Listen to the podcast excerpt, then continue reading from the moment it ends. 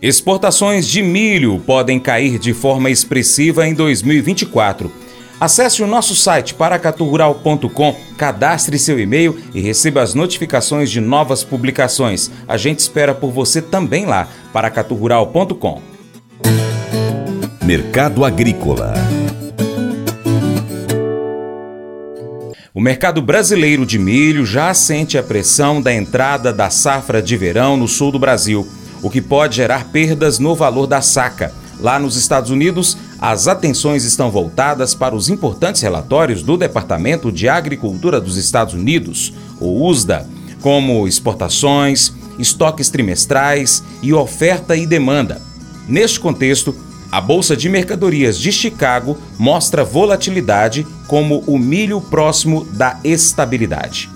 Na última quarta-feira, dia 10, o mercado doméstico de milho seguiu registrando algum aumento de oferta com a colheita avançando.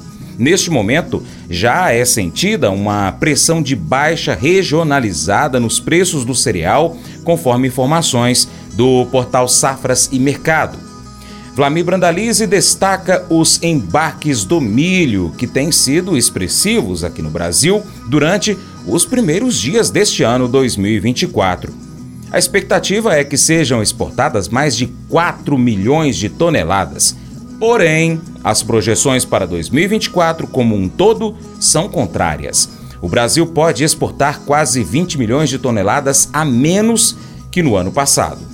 Com relação ao mercado de milho, o mercado de milho também lá em Chicago vai tentando se segurar com suporte de 4,5 e resistência nos curtos do ano de 2024 na faixa de 5. Produtor americano preocupado com as cotações tanto de milho e soja que caíram muito, começa a complicar a margem de operação nos Estados Unidos. O Outlook Forum do mês de fevereiro do USDA vai ser muito importante aí para definir isso. Qualquer, qualquer um vai tomar o produtor americano, né? Tem que ficar de olho nesse, nesses dados que, que vão sair agora no final de fevereiro, quando tem a reunião do USDA aí, para fazer a primeira projeção de safra, tanto de milho como de soja. Mercado brasileiro do milho segue forte aí na exportação, embarcando forte. Segundo a CSEX, da primeira semana foram 1 milhão 333 mil toneladas embarques diários fortíssimos aí. E a tendência é seguir forte, né? Há uma expectativa aí de, de embarques é, bastante pesados aí nesse, nesse mês de janeiro no milho. É onde que a ANEC projeta mais de 3,3 milhões de toneladas. É possível que passe de 4 milhões de toneladas se manter esse ritmo que está atual. E compradores ainda querendo milho para atender esses embarques que tem aí agora de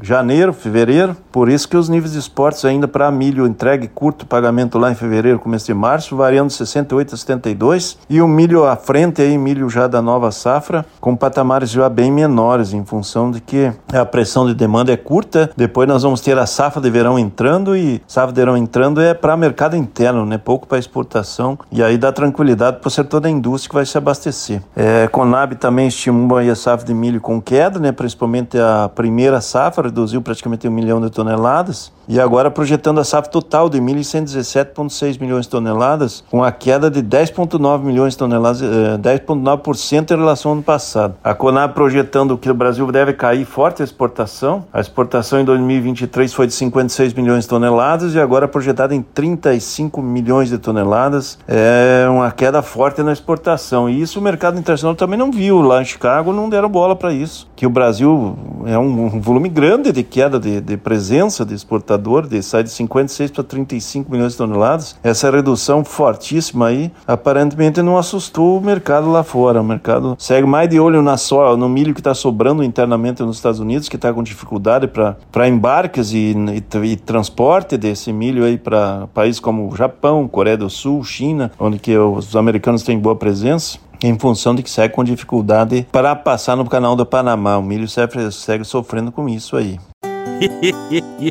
Mas eu vou dizer uma coisa pra você, viu? É, se quiser colocar propaganda sua aqui nesse programa, ó, eu vou dizer um negócio, você vai ter um resultado bom demais, senhor. É isso mesmo, é facinho bem facinho. Você pode entrar em contato com os meninos ligando o telefone deles. É o 38, é o 991810123. Bem fácil. É muito bom porque aí a sua empresa vai sair dentro de um programa que é ligado aí ao homem para a mulher do campo. É nós que vai estar tá assistindo e também vai ver sua propaganda. É bom ou não é, só?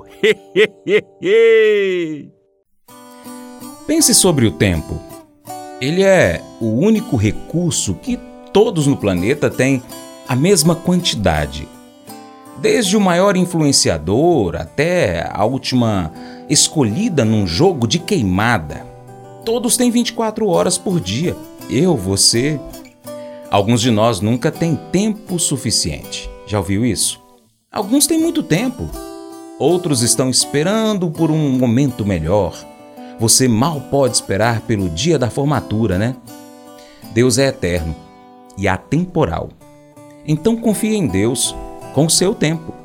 Alguns podem perceber que estão administrando mal o tempo e ficando ocupados demais. O que você precisa tirar da sua agenda para poder ajudar então a usar o seu tempo com mais sabedoria? vou te dar uma dica. Passe algum tempo pedindo a Deus para ajudá-lo a priorizar o seu tempo. Esse devocional faz parte do plano de estudos Nunca Desista do aplicativo bíblia.com. Muito obrigado pela sua atenção, Deus te abençoe. Tchau, tchau.